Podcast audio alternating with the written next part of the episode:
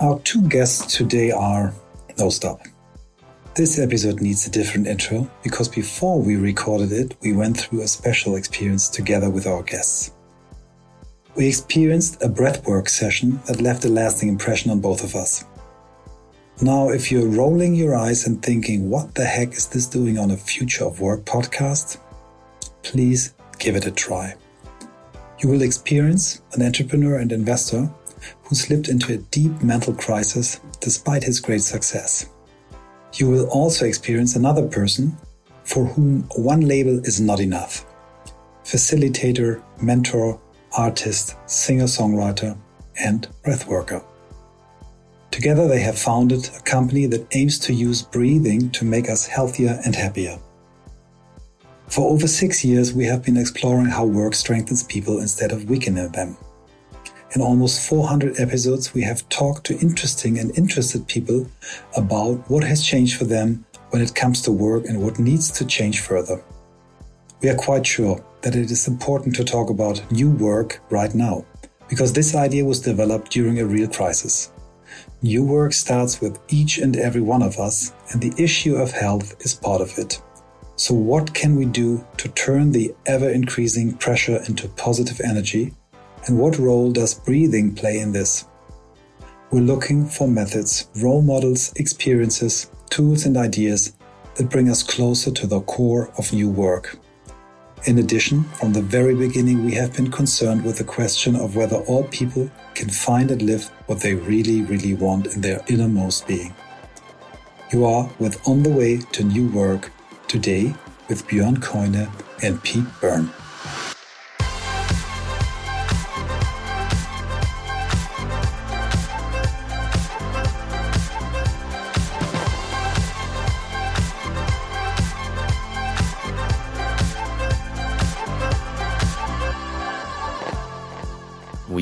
With the words welcome. You you are at on the way to new work, and um, I have to set the scene today. I'm still a bit uh, confused. No, that's not the right word. It's uh, what what we did. What we did right now, and this is how we came together. Is a kind of special episode. We're sitting here together. Uh, four of us. It's Pete, it's Björn, it's Michael, it's Christoph, and um, I put it exactly in that way because we kind of not know each other quite that good for what we just did. for the last hour before we started with uh, the podcast, we did, um, Pete, what's the right word? Con- conscious connected breath work. Conscious connected breath work. And if you now sit in the car and think like, okay, is this like the Wim Hof episode where I should stop the car and start breathing? you have to lay down for that anyways. So don't worry about it. Just listen closely. We are on the other side of the spectrum of breath work. And I have to say, I'm still a bit fuzzy um, about what I just experienced um, from my meditation experience and from everything I did. This is definitely on the top experiences I had so far. I had a very, very intense experience. I have a hard time crying usually, very hard time, but it just went through just now. So I feel very good. And um, I'm very thankful that you guys are here yeah. and that we can now even talk about what we just experienced. So this to set the scene and how this all started. Even Michael doesn't know exactly because I gave him a call and said like, I met Björn and he's like, who's Björn? I was like, he's a friend and all, he was also a client. And then we kind of stayed connected over the distance and Björn introduced us to Pete and you guys have a company together. So this is how we ended up here. Yeah. And, but we, we try to, come back to our system, to our proved concept, uh, and the starting question. How did you become the person you are today, Björn? Maybe you start and then we hand over to Pete, and then we combine your two stories to your. Uh, yeah, to the latest episode, and then yeah, we bring our experiences in, into the discussion. Okay, Björn? Yeah, happy to do that. Um, how did I become the person I am today? I mean, first of all, I'd say it's like you're asking that question at a point in time where there's like tons of changes happening in my life.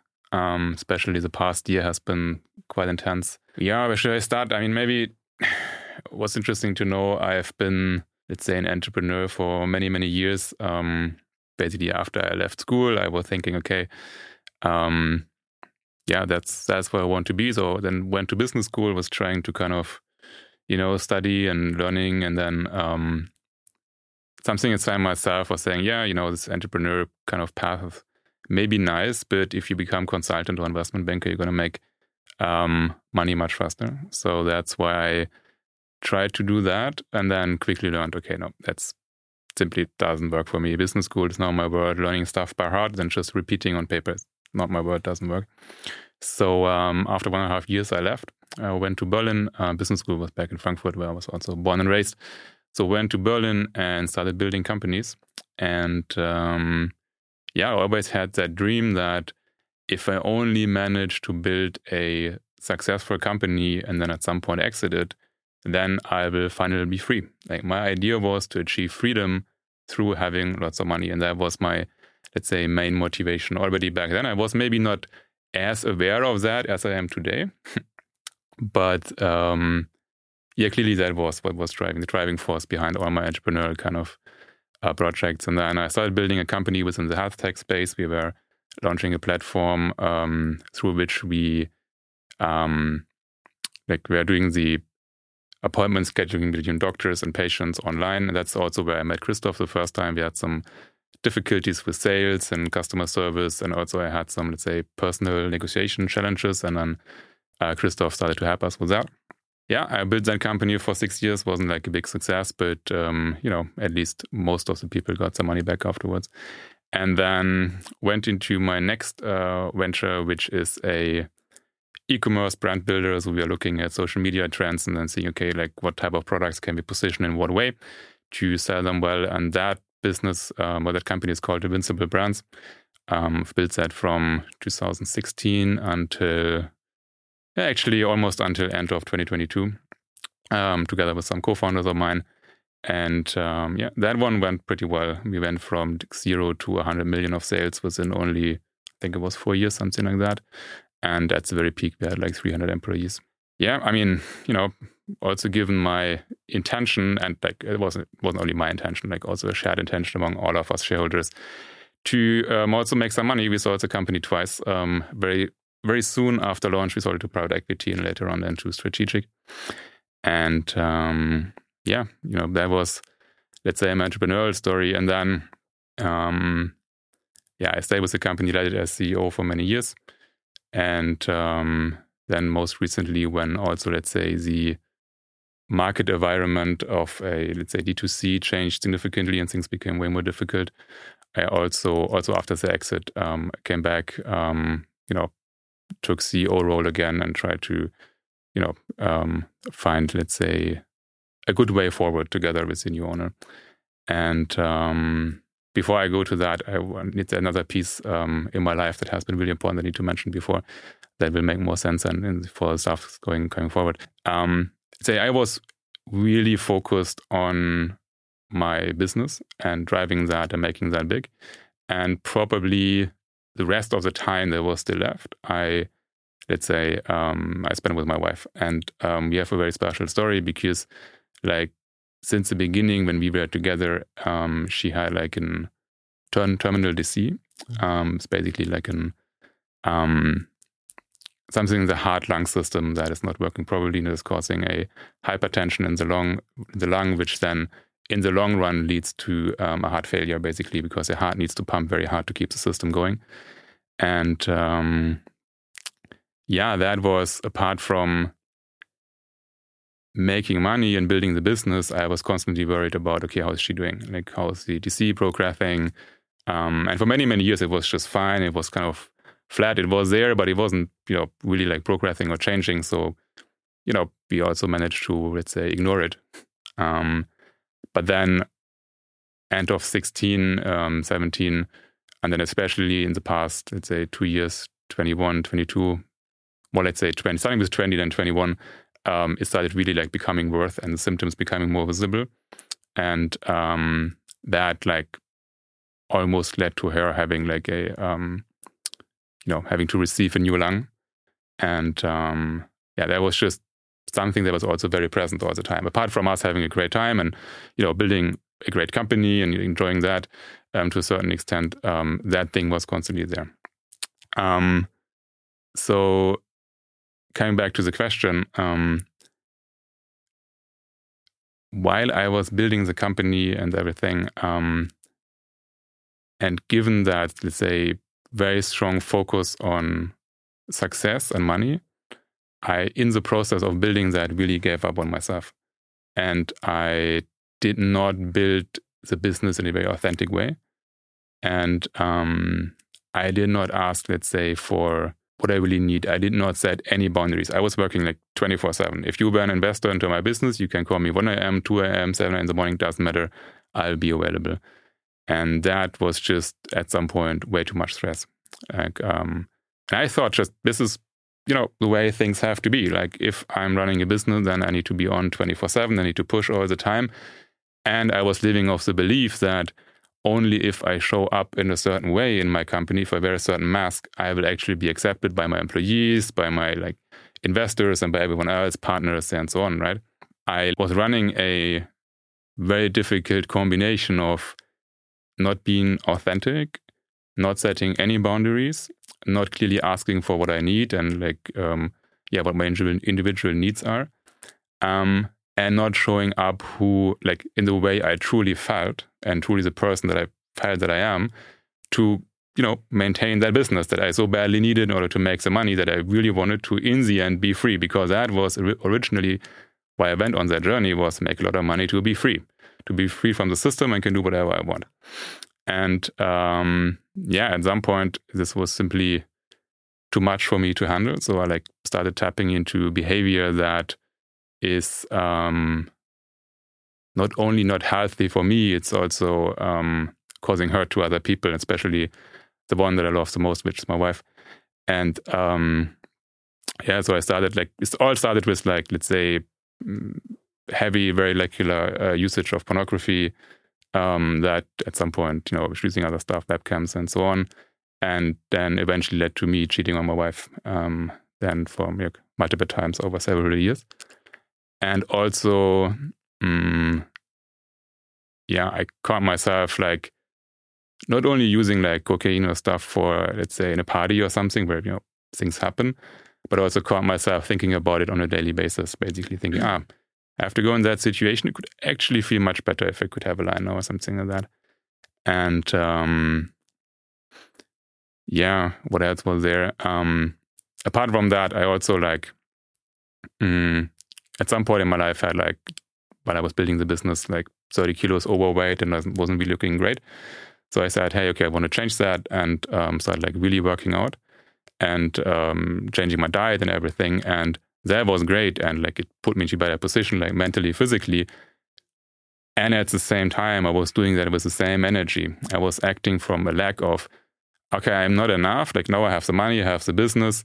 Um, I'm not enough. I need to have a different body now. So I went in with the same energy and like starting to um, change my body. And while that was very helpful and um, you know put me health wise in a much better uh, position, um, it was not an authentic driver behind. Yeah, I mean, a yeah. part of me mm-hmm. wants mm-hmm. to be healthy and fit and good yeah. in shape, but, but you were doing um, this for others. Yeah. I was doing mm-hmm. that partly for others, and mm-hmm. also I was doing it once again in a very extreme way. You know, um, I wasn't able to go to the gym like two times a week and change my diet. Like it was a radical kind of shift uh, once again in my life. And um, yeah, at some point that was like with all the things going on, like I felt obviously I felt like shit, right? Cheating on my wife that was super sick, but you know that stress needed to go somewhere. And also, um, I was completely unable to deal with her situation. Like, obviously, I supported her, I took care of everything. Like, on the outside, someone would say, hey, you know, this guy takes care of his wife, makes a lot of money, um, you know, goes to workout, goes to gym. Like life seems under control. It seems pretty good, right? Um, but in the inside, I felt like unauthentic, unfulfilled. I had days where like I feel deeply depressed and like didn't even want to get up and do something. Um, yeah, and I felt like this doesn't make any sense. And like there were days where I thought, okay, if that's the last day of my life, okay, that's fine. I don't need another day of that basically. And um, yeah, at some point, um, I I felt like okay, this this can't go on. You know, something something really needs to change. And um, that was the day when I when I reached out to Pete and we started working together. And um, yeah, that's how we met. And um, just to finish the question, if you still have time, I have all the time Okay, of the world. to to to kind of complete the picture of who I was or who I am. Um, let's say I always had a feeling of okay, everything I'm doing is, know, it seems to work out, but I'm missing something. I always was open to. Let's call it for now spiritual topics in a certain Mhm, way. Okay? mhm. I always like I still remember like um many situations where I know everything was happening in the way I wanted it on the outside, and still I felt like that can't be it. There is something else. So I always felt kind of a little pull from, let's say, the the spiritual, the mystical, or whatever you want to call that. So it happened that end of 2019, um, my wife decided to go to a workshop of Dr. Joe Dispenza, who's like a meditation. I was there as well, Ah, yeah. interesting. Mhm. So we went there because like Western medicine didn't have any answers for her, and her DC was kind of Mhm. progressing. She needed to find something else. She, she went there and said, "Hey, I want to come with you." And then I arrived there. I was thinking, "Oh, what the fuck? Like all these people here, like you know, is it Did you take the week or the three? a week long, week long Okay, advanced. mhm. Yeah, it wow. was my, my entry was a week long advanced. It's like No. you know, never meditated in my life Yeah. before arriving Oh. there. and Kind of like- extreme again. yeah, you know, it's, Oh, uh, was yeah. kind of my thing. Like Mhm. go all in and be Yeah. extreme, right? So I arrived there. I was like, what the fuck? You know, all these people. Um, that's not my world. And then day two or day three, I don't remember exactly. I was like, okay, fuck it. I just try and see what happens. Um, I have nothing to lose, so I went into the meditation, and um, yeah, you know, something happened. I I tapped into what I would today call like universal love and um, just an immense feeling of freedom and connection. And from there, I I knew that let's say alternative tools, practices, and a different belief system has to become part of my life. And actually, already at that point in time, I was able to change quite of quite some of my behavior. Um, it lasted for I'd say one and a half years ish. Um, because then what happened was that um, the health conditions of my wife got way worse, way, way worse, and got really, really, let's say, in a soon where it's like dangerous and really concerning.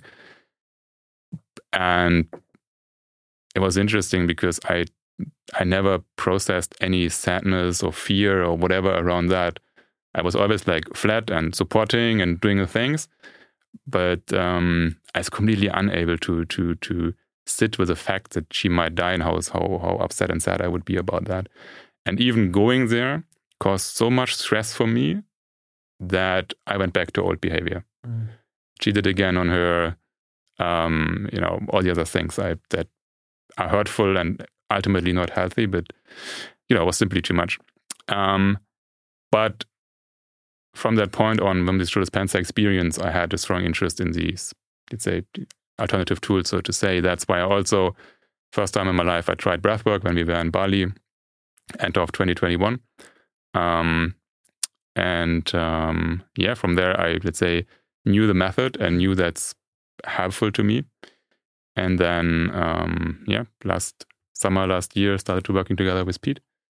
And um, since then, I'm, let's say, on a journey where, first of all, after some breakthroughs um, in the breathwork journeys, I completely stopped these old unhealthy uh, behaviors. Um, since then, haven't touched any of that.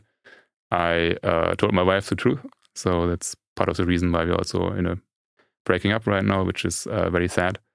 Um, and at the same time, I'm immensely grateful that she kind of, in a certain way, how our dynamic was, also brought me to these tools that are now having such a significant impact on my life. Um, and I am, yeah, doing things in a very different and new way. Like when I'm doing business, I'm like very clearly setting boundaries for what I'm available, for what I'm not available. I am clearly asking for like what I need, and then you know making sure that um, people know that, and then I can like can either help me to achieve that, or um, if they don't, that's also fine. But at least I have made very clear what I what I need. I have made clear for what I'm available, for what I'm not available. Um, I um, say choosing relationships, um, also in business where I can share openly and express myself fully and not having to like hold back anything. Um, and even like bring these new tools like breathwork and coaching into um, businesses that I'm, let's say, creating and financing today. So any founder I'm working with nowadays either is being coached or going through breathwork or both of that. Um, and I'm not doing uh, significant investments without that component being there. And um, yeah, in general, I am living way less, and obviously it's a process, right? Um, mm-hmm. But I'm living way less from a process, from a place of lack and fear of not having enough and being unfree and stuff, more from a place and of being not good enough. Being mm-hmm. not good enough. Oh yeah, big big thing, right? Um, mm-hmm. I'm not good enough, so I need to wear a mask and add something. I need to add money. I need to add a certain way how I look um, by you know doing this, that, and the other. And um, then I am someone I am finally accepted and being loved by everyone. And I can see how I'm, you know, acting less and less from that place and more acting from a place of fullness. And then choosing an activity that brings me joy. Like even in business, like what type of people, what type of projects do bring me joy? Joy. Who do I want to be with and spend my time with? Mm-hmm. Um, and then using that as a basis for making decisions.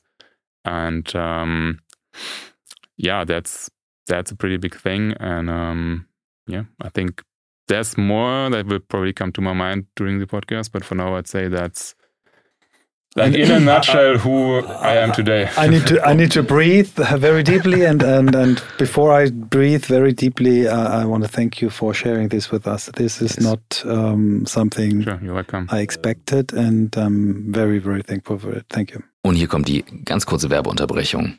Es geht um das Thema künstliche Intelligenz, spezifischer um die Frage, welche Art von KI sollen wir eigentlich im Unternehmen einsetzen? Wie können wir Mitarbeitende darauf schulen? Was sind geeignete Use Cases und Anwendungen? Es sind ja wirklich viele Dinge momentan unterwegs, wie Copilot von Microsoft oder Duet von Google. Aber auch die Frage, wie kann man die eigenen Daten mit einer KI verbinden über sogenannte Agents, die dann vielleicht zusammenarbeiten und dabei helfen, Customer Support Fälle schneller zu lösen, Mitarbeitenden helfen, als so eine Art Onboarding-Bot, die Ramp-up-Phase im Unternehmen zu verkürzen. Es gibt aber auch interne Bots, die Fragen beantworten und, und, und, und, und. Es gibt wahnsinnig viele Fragezeichen zum Thema, wie gehen wir eigentlich richtig mit generativer KI um. Wir haben dazu bei Blackboard ein Team aufgestellt, schon vor einigen Monaten, haben uns vor vielen Jahren beteiligt an einem Unternehmen namens Merantix und Merantix Momentum und Blackboard zusammen führen am 21. November in Berlin den Generative AI Day durch. Dort bekommt ihr die geballte Kompetenz, genau zu dem Thema und genau zu der Frage an einem Tag im kompletten Überblick. Ihr findet alle Informationen, wenn ihr über den Link geht, unter der Domain aiday.blackboard.com und da findet ihr alle weiteren Informationen. Wenn ihr Fragen habt, schreibt einfach. Auf blackboard.com findet ihr den Zugang über WhatsApp direkt zu uns ins Team, aber auch unseren Bot, mit dem ihr sprechen könnt, der die Fragen beantworten kann. Einfach fragen, dann seht ihr, was man zum Beispiel mit AI-Bots bauen kann. Und jetzt wünsche ich euch viel Spaß mit dem Rest der Folge und freue mich auf euch in Berlin am 21. November auf dem AI Campus. Yeah, it's um, this was kind of the kind of deep reconnection Björn and I had. We were sitting together. I had my kids at the office in Berlin, yeah. and I'm like, okay, let's talk. And we went right away into that deep talk from both sides. so thank you for sharing that here. And um, we now need the connection moment from you to Pete, so that Pete can uh, share with us uh, how did you become the person that you are today? Do we want to connect or do we want to go straight into the? Let's say you, I would say uh, you said you called Pete right for help. That's yeah. basically it at a certain yeah. moment.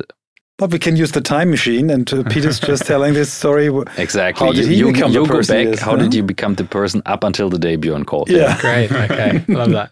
Um, I first, before I dive in, I want to thank you, you guys, and also the the audience for tolerating English today because I'm mm-hmm. sure it would be in German otherwise. Um, so uh, it's it's great to be able to to have this conversation. So thanks for having me, and also obviously for us being here. Um, how did I become the person I am today? So a couple of key moments, I'd say. Um, I would say one of the roles I play in the world is a musician and an artist. So I've kind of always been into music, writing songs since I was very young playing guitar, teaching myself drums, guitar, singing in the choir, and then in school, and um, going through various ups and downs with playing in bands and getting turned away from a school musical and then joining another school musical and like just always having that passion for music. Um, and that led me to when I finished, um, I studied economics and psychology, and I was I was always quite interested in in the mind and why humans are the way we are. And both my parents are life coaches as well, so that kind of it's around the house, you know. Um, so at a certain point, I, I, you know, started to explore deeper into that, and simultaneously, I saw um, music becoming a tool that I could use as a way to travel. So after university, I um, got my first job. I was working as a waiter, and then I started playing concerts in that same restaurant as a singer and I was getting paid three times more to do music. I'm like, okay, well, I'm never going back to that other stuff. So it was just music from that point. Um, so at 22, I was offered a job to go play in Irish bars in Paris. So I moved to Paris for eight months. Um, I went to the Greek islands, traveled, um, kind of going between the summers in Greece and the winters in the Austrian Alps, um, doing seasonal work, and then um, between Thailand, Australia, South America, Scandinavia, and just basically me and my guitar traveling, bringing in musicians, and um, yeah, really getting to live a really nice life for basically most of my twenties. Um, and with that nice life was a real sense of getting to kind of to speak to what Bjorn was saying about like on the outside having this perfect life. And in many ways, I I got so much joy from those years. Um, at the same time, I recognized that it was close or getting towards what was the real me, but it wasn't really hitting the nail on the head. There was a, a I feel a lot, there's a depth in me that I desire to have in connection with others. And I feel like it was a lot more superficial in those places. Um, there was at moments there was depth, there'd be connection with local people or maybe an occasional deep conversation. But I felt that a lot of my the lack of depth that I received from those places, from the the superficiality and the party life, um, I kind of dove into that world instead and indulged, you know, as a musician playing on stage five nights a week. Everyone's on holidays or on their Friday night out and they want to party with you. So, you know, after about four years of that, my body kind of gave up on me. Um, and one night on stage, basically, I had like a what I would refer to now as like a nervous system breakdown, basically. Mm-hmm. So my whole body started like shaking and tingling, and I like lightheaded, and I had to just get off stage. And I really wasn't okay for a couple of weeks after that, you know and um, I knew I'd done something really serious. Um, and I was like, okay. I, again, it was this extreme go go go. I can't stop. I need to keep playing. I need to keep going. so, you know, then swung the pendulum completely the opposite way. Went raw vegan. You know, fasting on water for 10, 12 days. Um, you know, meditation, yoga, you know, do all, everything on the other end of the spectrum, you know. Mm. I think I lost like 14 or 15 kilograms, you know, like it was it was a lot, but it's the extreme episode. Mm. I think we, yeah. don't give this episode a number. It's yeah. the extreme episode. Sorry. Pete, go on. No, it's good. It's good. You can probably start to see why we mm. came together. um, so that was in kind of 2017 18 and i started exploring these different modalities at that point knowing that you know i thought originally it was the diet and that was going to be the thing that fixed me or healed me this idea of i was broken in some way and um, i was trying i was doing you know sound healing trainings and going to india and doing reiki trainings and meditation and all these trying all these different modalities and really for about three four years i, I, I was still going to these environments. I was still playing, but I'd have my watermelon juice instead of my Red Bull vodka kind of thing. And, you know, I was integrating it into my life and still playing. Um, but I was looking for a thing I, I just didn't feel myself and I didn't know why. So what happened was funny enough, actually, my first like window into this, I think in 2019 was I did actually a Joe Dispenza meditation in a hotel room in Thailand. And I had a, a real breakthrough moment of like, uh, it wasn't at the one week intensive, but it was like in the room and just been like, just having this f- like physical experience of like a breakthrough. I'm just like, whoa, what's this? You know? And it kind of scared me a bit, but I was like, okay, interesting. Um, but it was only then in the beginning of 2020. So I'd moved to Bali. I'd gotten a, a visa to play music there.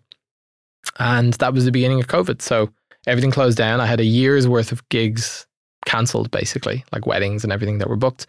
And I'd been living quite lavishly, like spending money and enjoying myself because I knew I'd have all this work coming in. And then all of a sudden it was stopped. So I was like, okay, well, shit, gonna have to hunker down and, you know, budget and kind of take it easy. And I just planned to stay there for a few months. And um, my housemate at the time recommended, he's like, I went to see this guy called Edward.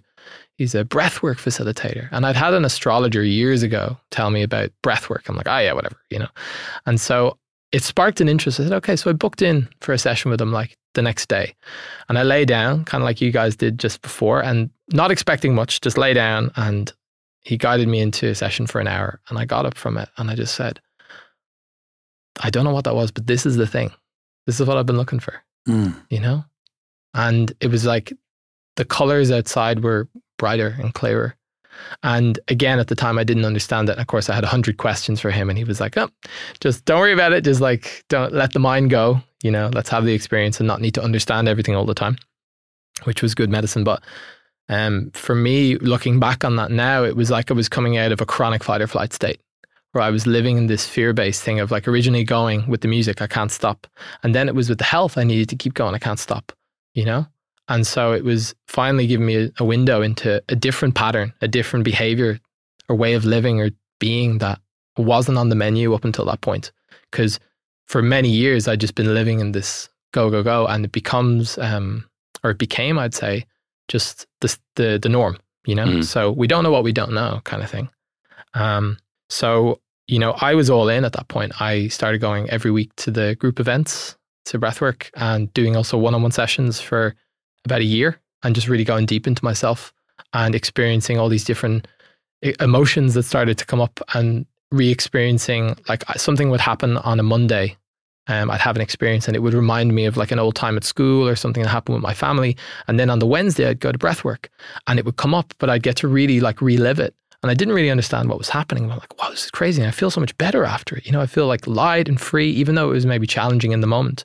And when I started to like learn more about it, I was like, oh, what's happening is I'm resurfacing incomplete emotions or reflexes in the body that I felt at the time, but I didn't have the capacity or the tools or the space to process.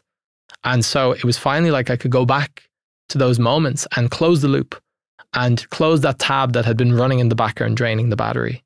Those triggers or those things that were challenging to me and that were impacting the way I was living on a day to day basis. So, what I found was as I just kind of rolled in every week and made it my ritual to go every week and just breathe and not have expectations, more and more of these tabs started to close and we started going back a little bit deeper, a little bit deeper, you know, and back in the archives. And at a certain point, I started to feel like a whole new sense of just clarity and presence and groundedness. And there was one moment where I'd had two specific big journeys where I'd let go of a lot of like very deep emotion, you know? And I met a I met a girl um, at a cafe that day for the first time, and she looked at me and she said, I have never met a man who's more grounded and present than you. And I'm like, I have never heard that before. No one has ever said that to me before. Like that's, but she was so, there was so much conviction I want this. Yeah, totally. I was like, I was like, okay, that's not a coincidence. Mm. I've just had two of the biggest journeys ever. Like, let go of so much of these emotions I was carrying, Mm. and then it's been reflected instantly to me. Mm. You know what I mean? So, yeah, it was it was kind of the thing of like I knew I would train almost instantly when I started. I'm like, I'm gonna be a practitioner in this. So one year I was practicing, and then I did the training beginning of 2021, and um, since then I've been just sh- kind of sharing it, building it up. I was already had a coaching practice at that point, so I've been blending the two, where we're working with the mind, obviously, which is important, you know, to um, to understand cognitively things, particularly in you know the world we live in. It's like we can talk about only let's be in the body all the time, but we got to be rational. So for me, it was starting to then for myself and also then for others bridge the gap between the mind and then starting to understand these deeper patterns that are controlling our lives and how can we become truly free? Like how can we free ourselves from these deeper voids or drives that are ultimately determining our behavior that even though we can make the money or have the success or that, that life we don't actually have freedom because we're still being governed by our incomplete reflexes that are stored in the body so yeah it was at that point that um, myself and Björn um, connected How, how did you con- how did you find him, Björn? How did you find Pete? Um, okay, or was it the other way he went to the top of a mountain and went like, "Woo, woo, The, the thing called Internet? Gleich geht's weiter mit On the Way to New Work und hier kommt die Werbung. Unser Werbepartner heute ist Headgate. Headgate ist ein Unternehmen, das von Tim Oldiges gegründet war. Warum erzähle ich euch das? Tim war selbst Manager eines über 2000 mitarbeitenden Logistikunternehmens und hat aus seinem eigenen Problem heraus Headgate gegründet. Er war damals mit anderen Personalberatern unzufrieden. Und die Frage war, wie kann man in einem Markt mit so vielen Beratern Pionierarbeit im Recruiting leisten? Was Headgate macht? Headgate fokussiert sich auf Führungskräfte für deutsche Familienunternehmen. Das heißt, die über 2000 Projekte, die sie für DAX-Konzerne und den Mittelstand durchgeführt haben, sind genau dazu da, um die Top 3 Führungsebenen zu besetzen. Also eine präzise Besetzung mit extrem hohen Kandidatenzahlen. Die Kombination aus bewährten Vertriebsstrategien, wie zum Beispiel aber auch dann mit sehr innovativen Ansätzen. Ich gebe euch mal ein Beispiel und das fand ich extrem cool. Den Recruiting-Prozess neu gedacht, wie mit Landingpages und Videocontent, um diese Position zu besetzen. So, das ist mal ganz anders als das Ganze sonst zu machen. Das heißt, man hat viel anfassbarere, in Anführungszeichen, KandidatInnen, um genau diese Nähe zwischen Kunden und KandidatInnen herzustellen. Hier ist ein schönes Zitat von dem Team von Headgate. Die bekommen eben dann nicht nur Fanpost von ihren äh, Kundinnen und Kunden und Kandidatinnen und Kandidaten, sondern sie nennen das Liebesbriefe die sie dann bekommen. Und diese Liebesbriefe, die steigern natürlich, die dann auch geteilt werden, die Rückmeldequoten um bis zu 35 Prozent. Das ist schon sehr hoch, genau in diesen Positionen und damit gibt es dann eben nicht nur diese erstklassige Candidate Experience, sondern der Recruiting-Prozess, der richtet quasi alle Scheinwerfer auf den Kunden aus und eliminiert dieses ganze oberflächliche Recruiting, bla bla. Das ist schon sehr cool. Ich würde sagen, es lohnt sich auf jeden Fall mal reinzuschauen und eine Idee von diesem 5-Sterne-Service der 24-monatigen Garantie auf jede Besetzung und der weniger als 2% Garantieansprüche zu bekommen. Ein tieferes Verständnis für die Unternehmenskultur gibt es kaum als eben das, was Headget euch möglich macht und das unterscheidet sie von über 90% der anderen PersonalberaterInnen da draußen. Also also, wenn ihr sagt, das möchte ich mir mal anschauen, dann geht ihr auf head-gate.de slash newwork und gebt den Code ein newwork36. Damit verlängert ihr nämlich die Garantie auf 36 Monate bei Beauftragung.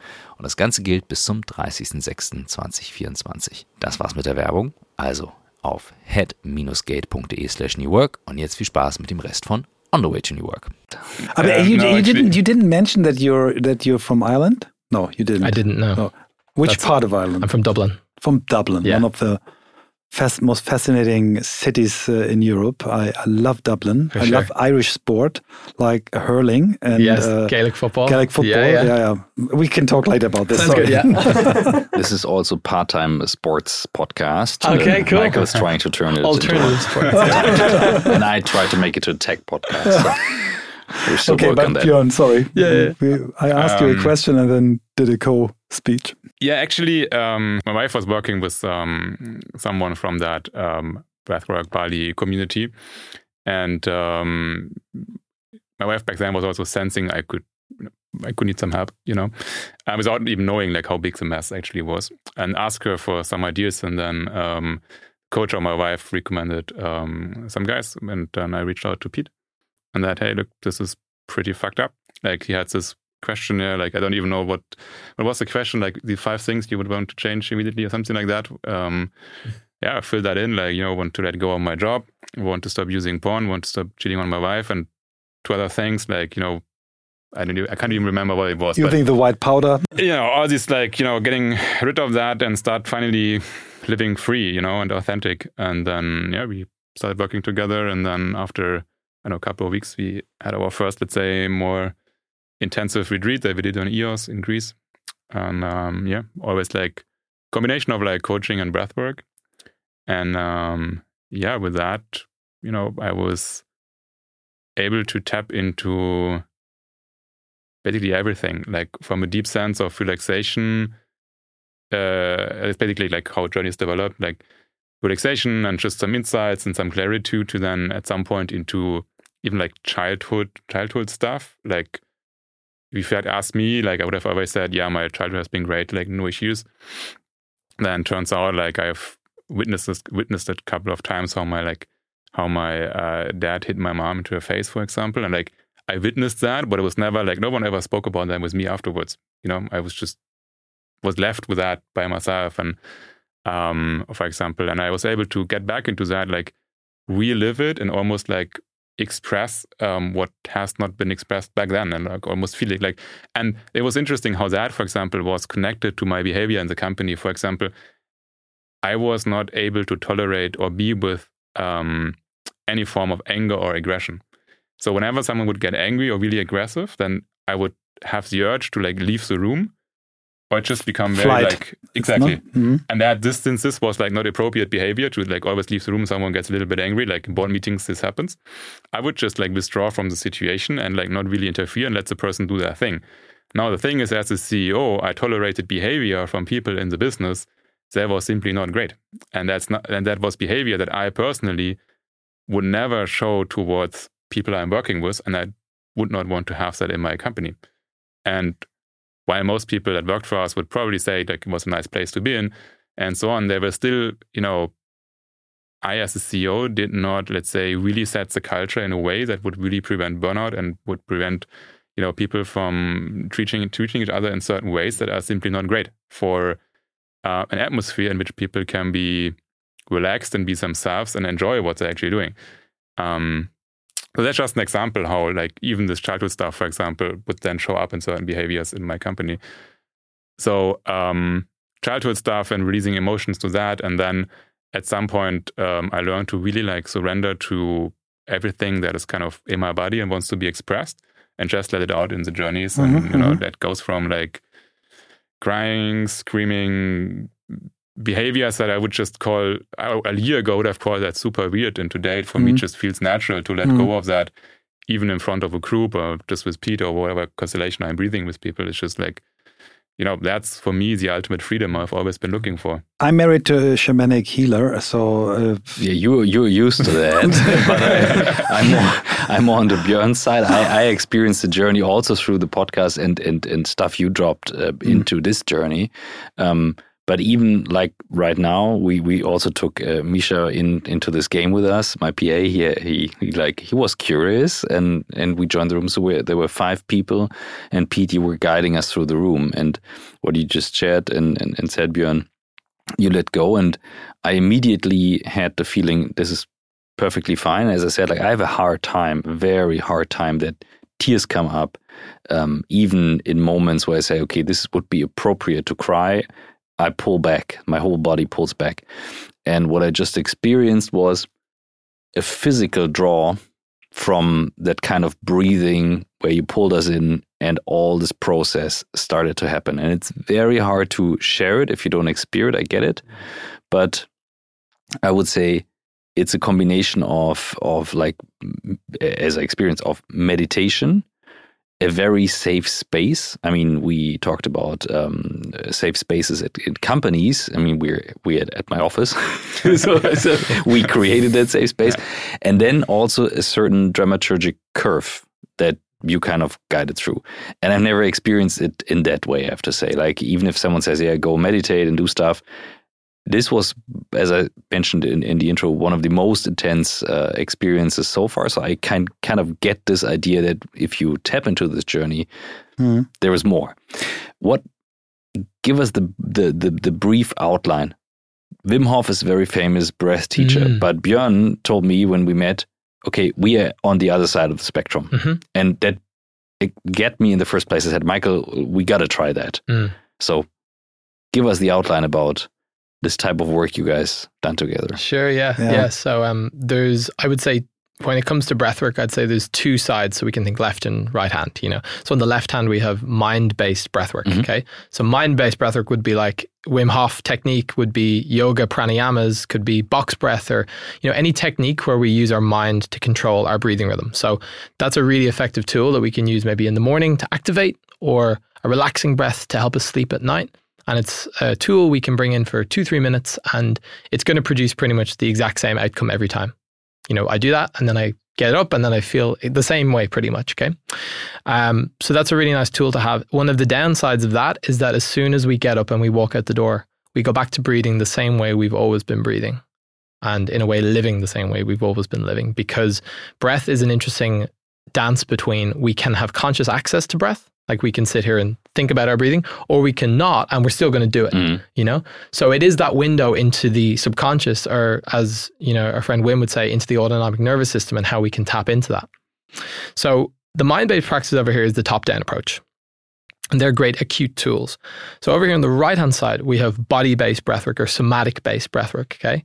And those tools are where we allow the mind to switch off by looping the breath or connecting the breath. And I was explaining this to you guys before, and you're like, mhm. okay. And then, then you feel it. And there's this experience when we connect the breath for a few minutes that the body kind of starts to find its own rhythm. Like it kind of knows what it's doing almost, you know? Connecting, you mean this breathe in, breathe out, that this is closer together than usually. Exactly. So usually when we would be breathing, we would have an inhale and then a pause and then a an exhale and then maybe a slight pause. And in removing the pause at the top and the bottom, we uh, create a consistent flow of breath moving in and out. So it doesn't have to be intense or crazy. It can be, but that's not the point. At least with what the technique we're using. The the technique is just to connect the breath so that the body drops into this slightly altered state. Okay. And altered states have been explored by, you know, as a shamanic tradition, all the way up to people going to the jungles to do different forms of medicine with shamans and um, Or Joe Dispenza. Joe Dispenza, exactly. Basically, what we're doing is we're switching off um, the conscious mind and tapping into the innate, innate wisdom of the body, basically.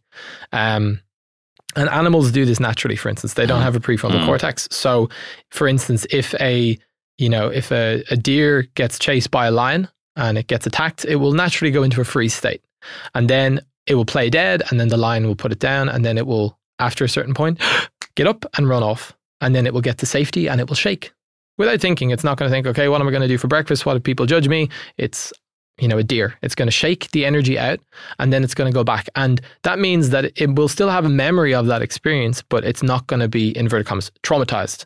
Or it's not going to hold that memory in its body so that, let's say, uh, they hear a twig snap, they're not going to collapse into a freeze state again. Now, the difference with humans is we when we have an experience that's overwhelming, like Björn, you mentioned with, let's say, your dad hitting your mom. So, in that moment, as a child, I would imagine you don't have much tools to do anything about it. No. Okay. So, what's the best survival response of the body in that moment? Is it to fight? Not going to fight the dad. You're not going to win. Probably lose connection and love. Okay. So, what do we got? Maybe fawning, maybe like trying to be nice and pleasing. Okay. That can also be a strategy we develop. Um, but the best is probably going to be freeze.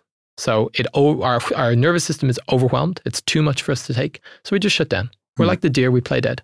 Okay, and that's well and good. Okay, if we then have the the safe space and the tools to then process that after, and we understand what's happening. However, what often happens is, um, like you said, you just bottle that up, and then we never talk about it again, and it never comes out. And that's now later on in life, you know, 20, 30 years later, dictating how we're living. You know, Mm. it's an incomplete loop. It's a, an, a tab that's still open on the computer.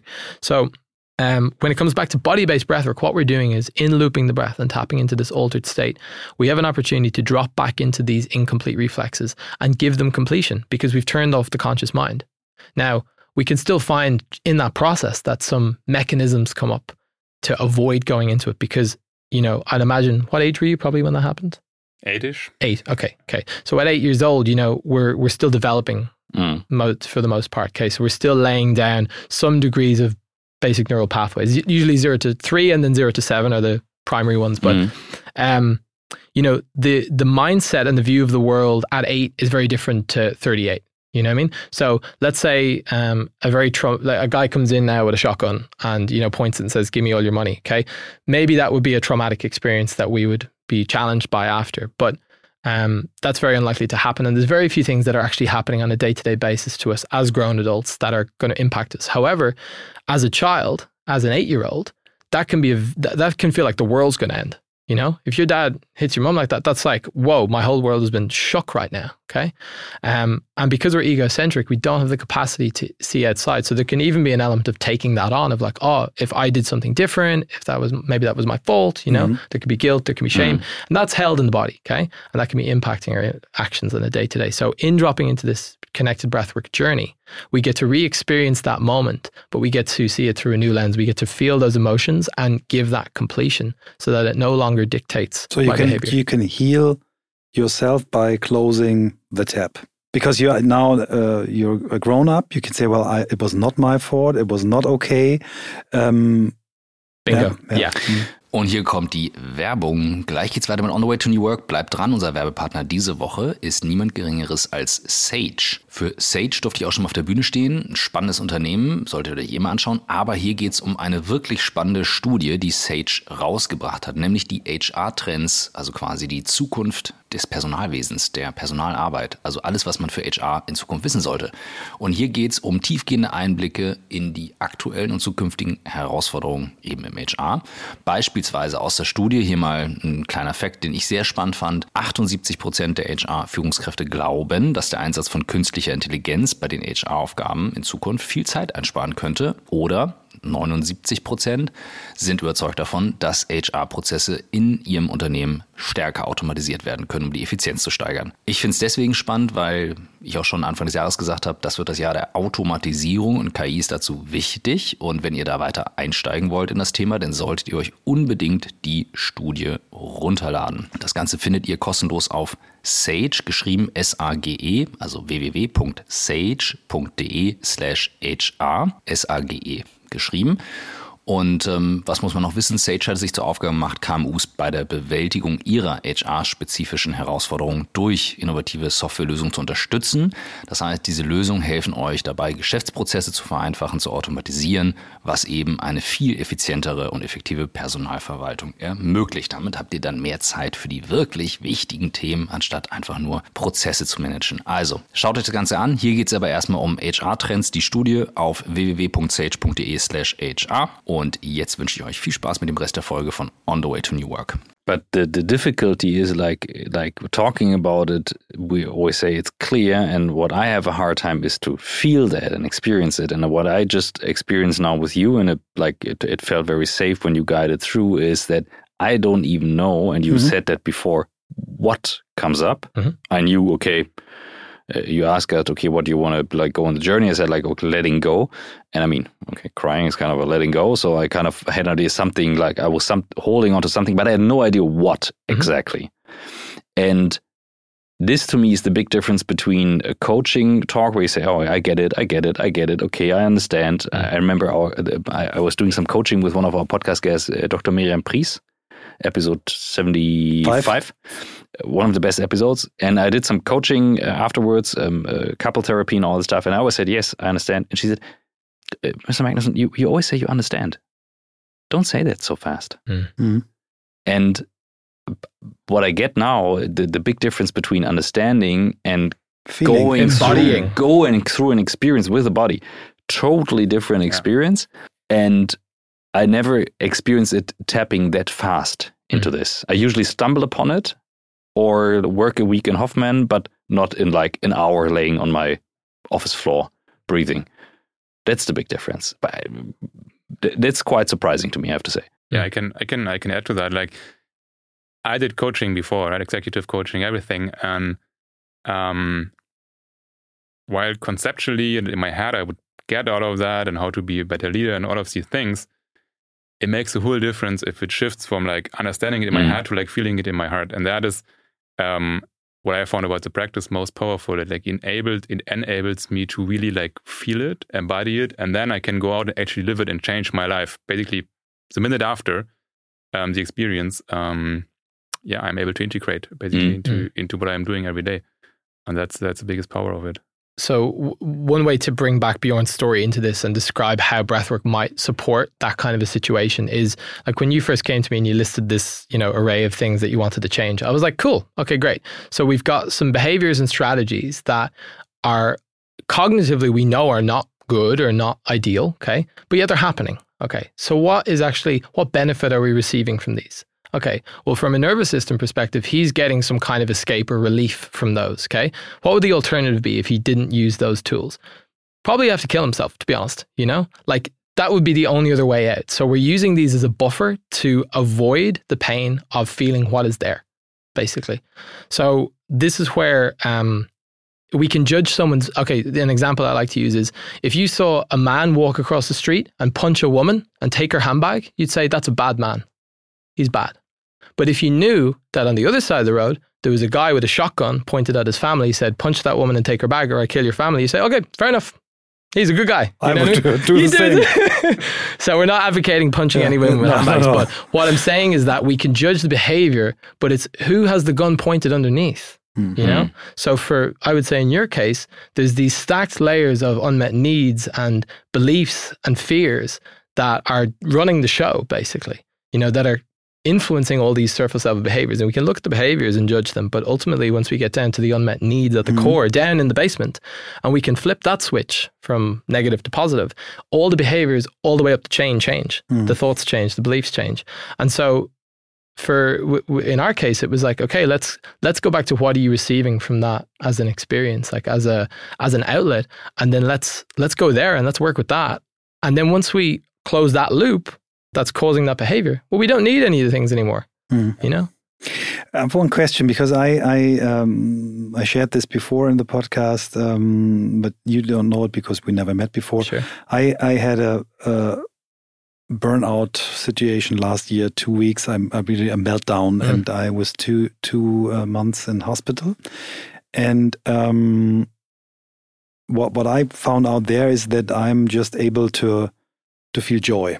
All the other feelings are on a very low level. So Mhm. I'm I'm just like a Neanderthaler. What is Neanderthal in English? Um, the the the first man yeah on Neanderthal yeah, yeah, okay. yeah.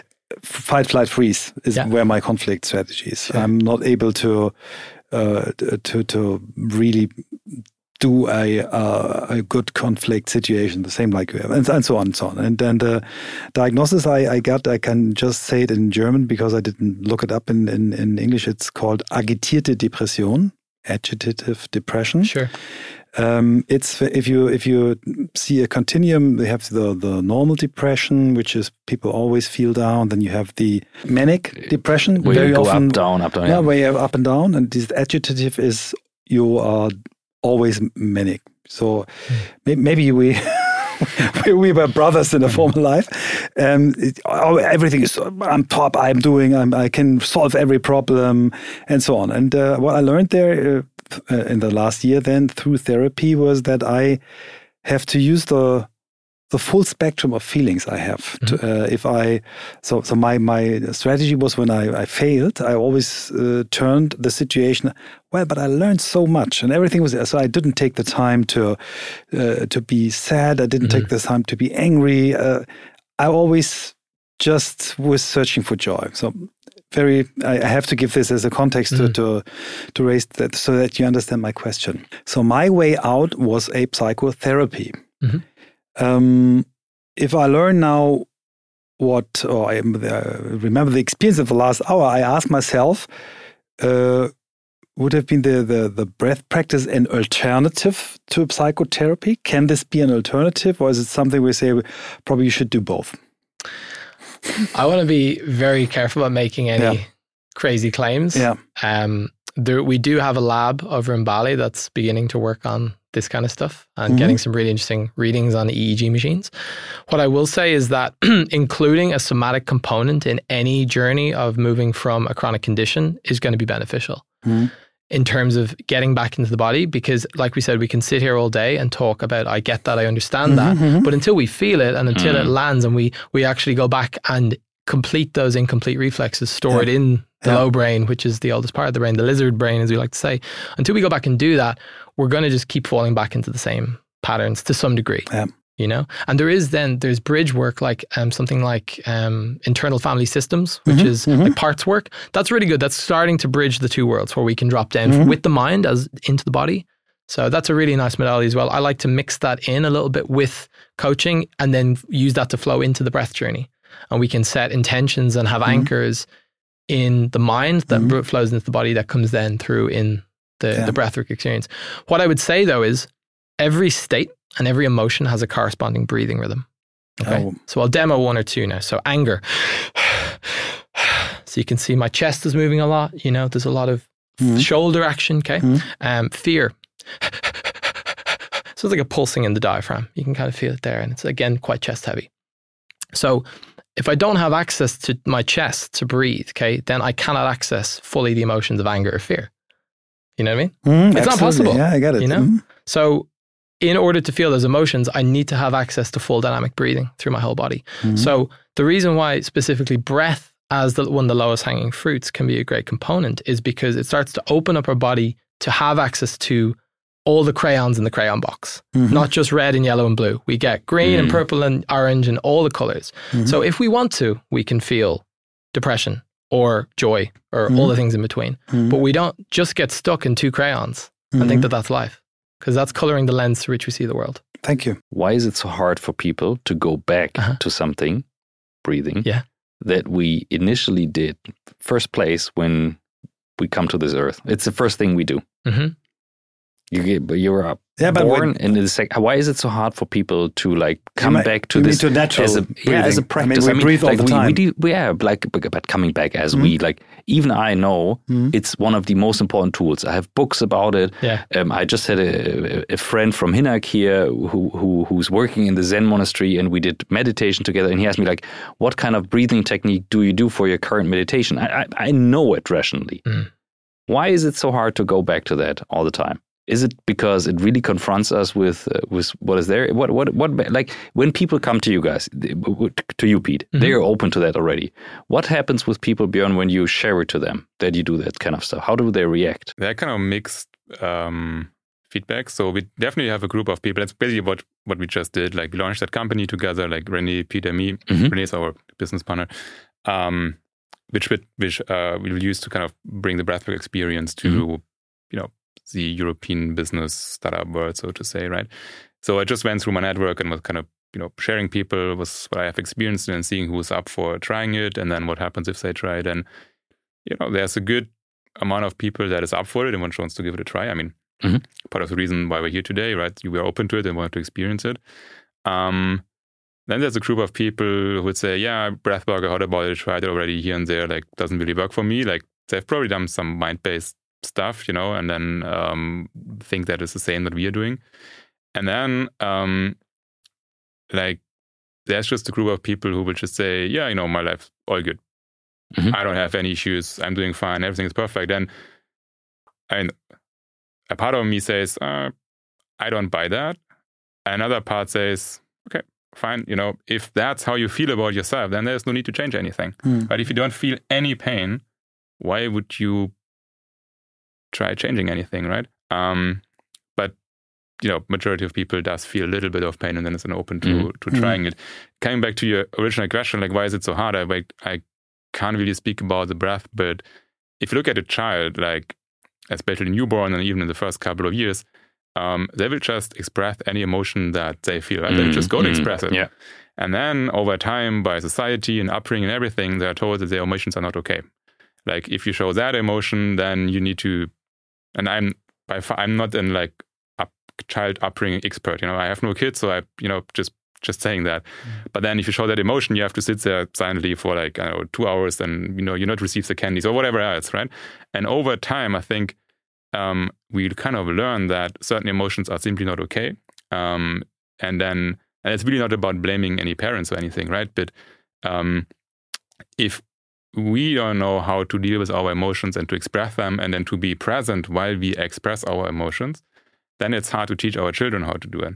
And then over time, children do get the message, I'm not okay the way I am, and start to adjust.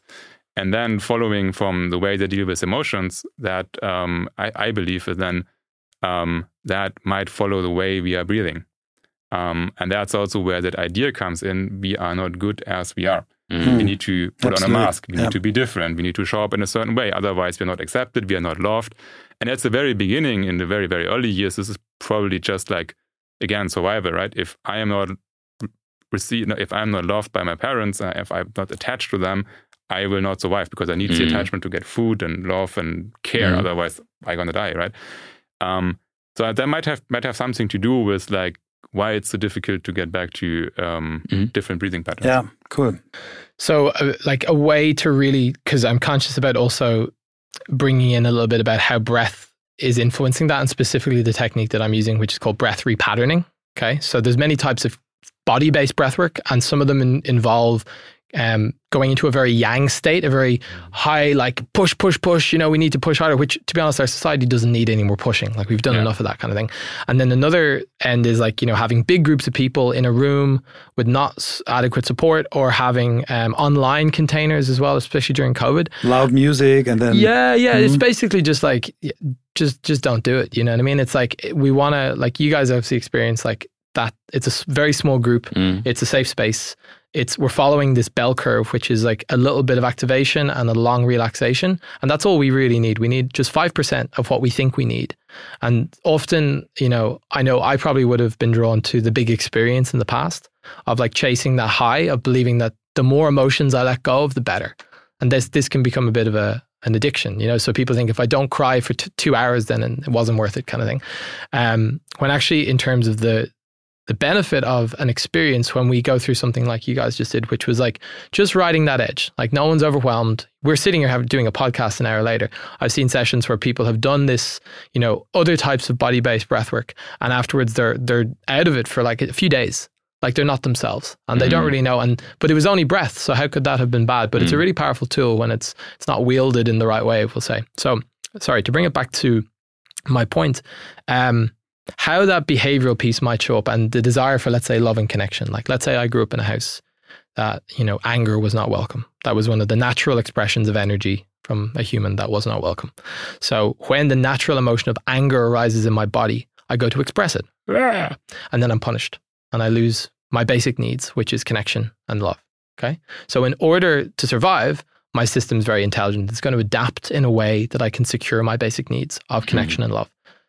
So what's it going to do? Next time anger comes up, okay, and you can hear there's a there's a hole in the throat that my my system, my nervous system will start to create, so that when anger comes up, it's like a stopgap. You're Mm. not getting out of here. Okay. So in holding that, I maintain my basic needs. Okay. Now, how that starts to show up over time though is I hold my throat for the inverted commas bad emotions, but also for the good ones. So I find it very hard to express myself and to speak Mm. up and to be heard, as well as also numbing the anger or rage or anything, any of the inverted commas bad ones that might come up.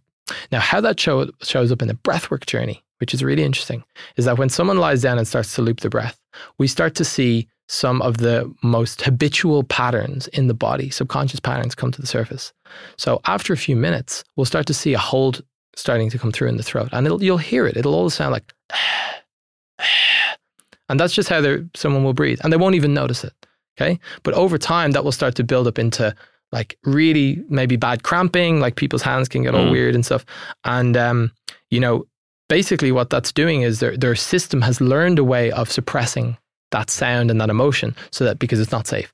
So what I would do in a journey then is I'd come in and I'd through different tools support them to start releasing the throat and the neck and getting movement back through that space and sound through that space. And maybe initially they find, you know, 20% more sound than they had. And then they start to build it up. And then as we open the throat space more, probably all those times that they didn't express that anger that really wanted to come through gets to come up and out. Mm. So then we have this phase where they move through those past experiences they didn't get to complete. And then at that point, they regain both sides of the coin. They get the ability to express anger if they choose. It's not like they're going to start screaming in Aldi, you know what I mean? But if they wanted to express anger, they can. Okay. Which can be really helpful sometimes if we're in a life or death situation. And they also get access to all the inverted commas good stuff as well, Mm. which is full expression of their voice, speaking up, speaking what's true, and what's right, setting boundaries, these things that maybe get shut down or we don't feel are available Mm. because we don't have access to that space because our system has been conditioned to habitually close the throat. Let's switch a bit to the business model. So, Please. Um, I would love to, to to go on this conversation for hours, but we Oh yeah. we we we yeah One we, last question because yeah it relates to the business model. So this is also why you need a guide to guide you through because this is definitely something different in other breathing techniques Mm. because you were needed in that process. And I guess that relates to the business model. So we can't see our own blind spots, Mm. you know? I'm sitting here breathing, but I'm not aware of how I am or Mm. am or where breath is and isn't moving. So it takes someone who's trained in reading how breath moves through the pelvic floor, the Mhm. rib cage, and the throat in order to see where they could find more ease and flow Yeah. and support them then through that. There's something else as well about being held in presence by another human. Yeah. Yeah. It's almost like there's a childlike quality to it of being Mhm. able to fully surrender, which is hard to do in a Zoom call, really. Let's be honest. Yeah. Mm. You know? So Okay. that's kind of one of the key Mm. differences. Perfect. And now, Michael, sorry. This is No, no, no, it's fine. absolutely It's fine. Let's. Um, so, so if I'm a listener to our podcast, I'm now so interested in working with you. How can I get in connection with you? What kind of products do you offer? You mentioned you do retreats. Mm. How do you want to scale your business? Because you said you will you reach the European startup sane, um, um, community, which is big. Mm. Um, how do you go on? What was your business model? How do you go on to, to let it grow? You stand at the top of the mountain and go, woo woo. okay, so we close the loop. yeah, cool. There you go. Do you want to, do you want to talk us? Yeah, yeah, okay. Let me let me just start. Um, Mhm.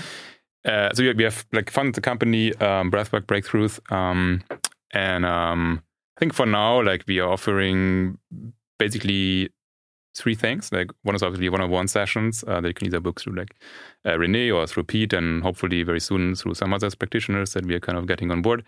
Um, second thing is we're offering retreats. Um, you know, different kind of like purposes, but always like kind of circled around breathwork, obviously. And then the third part that we are exploring, and what's like the first time we've redone it now, is like we're offering startups a chance to, you know, take on our services early on. And um, since you know cash is always a big constraint in startups, obviously we also like taking shares as part of the compensation. Um, and um, that's that's actually something that I'm quite passionate about. Like while I these retreats are just are just great, like coming together in the group of like you know typically very strong like personalities. Like doesn't matter if uh, men or women, but all like kind of trained to not show emotions and to you know put on the mask and play that game. Then you come together in a circle, breathing and expressing emotion. That's already very powerful. And um, I mean, I'm the biggest fan of what can happen in the one-on-one sessions. That's all great. Um, but then if we speak about okay, how can we maybe create companies that let's say really really create a work environment that actually works and that like brings people some joy and prevents burnouts and all these type of things. I do believe it always starts with the founders. And speaking from my experience i was i did my best and at the same time i did not have the tools and i did not have the awareness to actually implement something like that in my companies. And um, we did have burnouts and we did have situations i would have loved to prevent and you know most even like my own my own situation that i got into you know? So um, if we offer um, our services to startups um, um, through like a share deal, basically, we can you know help shaping a new environment. And like in five years, some of these companies might be quite big and might run a different way of um, how to deal with their people. And we are not at a point where we kind of go into organizational design and like like things that are covered by experts and by executive coaches and stuff. We just you know making sure that the founders are not stressed and centered and balanced while going through probably at, at, least professionally most difficult times of their life. And that will then set the basis on which a healthy culture can grow because you could have done everything in my company. I was just way above my capacity and over my limits and and stressed. And that's while we had good intention and efforts and we spent tons of money on executive coaching in the end it was never really really translated to a sustainable culture and stuff you know so, um, anyways, coming back to the company, so there's these three, these three, let's say, main areas of business. And um, yeah, we've just started the Cool. business. We're now reaching out to network, reaching out to people, building a bit of brand awareness, and then um, yeah, offering do of offering more of what we're already doing. Mm. Anything you want to add? Yeah. Um, so the, I suppose the difference between those is like the one-on-one experience is very personal and very deep, and in a in an enclosed space with just a practitioner, there there tends to be like a, a deeper level of I suppose depth that can come Mhm, through. You know, a deeper level of the basement that we can reach because there's less worrying of like, oh, what will they think if I make some noise? Or you know, it's kind of like particularly in the early stages, it can be really nice to experience some one-on-one. Um, and you get that hands-on support all the way through. Um, the retreat space is really interesting because we had our first retreat there um, about a month ago, and it was interesting to notice everyone coming in in the beginning and kind of shake hands. Oh, I'm this businessman. I have that company. I have that business partner. You know, and then after like a day, they were like everyone was dropped in, and it was just authentic and real. The masks were off, Mm. and they were people who like didn't really know each other necessarily before, but there was like a deeper connection Mhm. created, like a community almost. Okay. Yeah. And so we're kind of looking at this going like we're, we have a potentially like first one um, with uh, C levels of a, of a company as well, where we get the top level people to come in who, if they can go into these journeys like you guys did earlier and share and go through some processes and experiences together for three, four days in what I would call a zone of new possibility, Mm. where we get out of the old environment and we get into a new place where there's a blank canvas and we can basically recreate ourselves in our relationships. Like with that as a foundation, you spend four or five days with your team in a retreat environment and you come back into the company with that energy, what happens? When we've let go of those fears that were driving the budget plan or the lack of communication that was impacting how we were working with the team and the staff, you know, it's like when we can resolve those deeper issues, what happens? It's an interesting question. You got me. Yeah. So I, Yeah. I mentioned He's before I, I, I, I will do uh, such a retreat.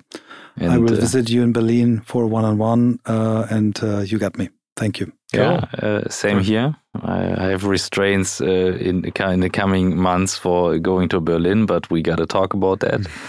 um, yeah, it's uh, we did that for one hour, and this hour was over in no time. Mhm. You just experienced now the other side. This was the podcast full hour. Wow. Yeah. it's over in no time. Isn't it? It's Yeah. crazy. Huh? Um, and uh, I, we could go on for at least another hour, Mm. but uh, I think we We can wi- Gil we is can do this uh, at We- another place, another time. definitely. Um, Anything to get another session out of us. Yeah. Thank you. I love that. Um, and there is one very important question that we um, connect the beginning of the podcast to the end when we ask you, How did you become the person that you are? So, the question that we want to know from you now is, Where do you want to go? personally for me it's like you know staying on the journey on like feeling everything that is there while staying like centered and, and balanced and um yeah as i am progressing on my own journey and way kind of bringing it to my own life but also sharing with you know um people what i'm experiencing and um yeah just bringing that to uh to the rest of the world while staying conscious that you know it's a process and um yeah i am on my very own way but just staying there. And that is for me really what i said before this like feeling everything is that is there and allowing all of that and not fearing the fear so to say. That's Mhm. the ultimate freedom. And that's what i've always been looking for. So i just Hmm.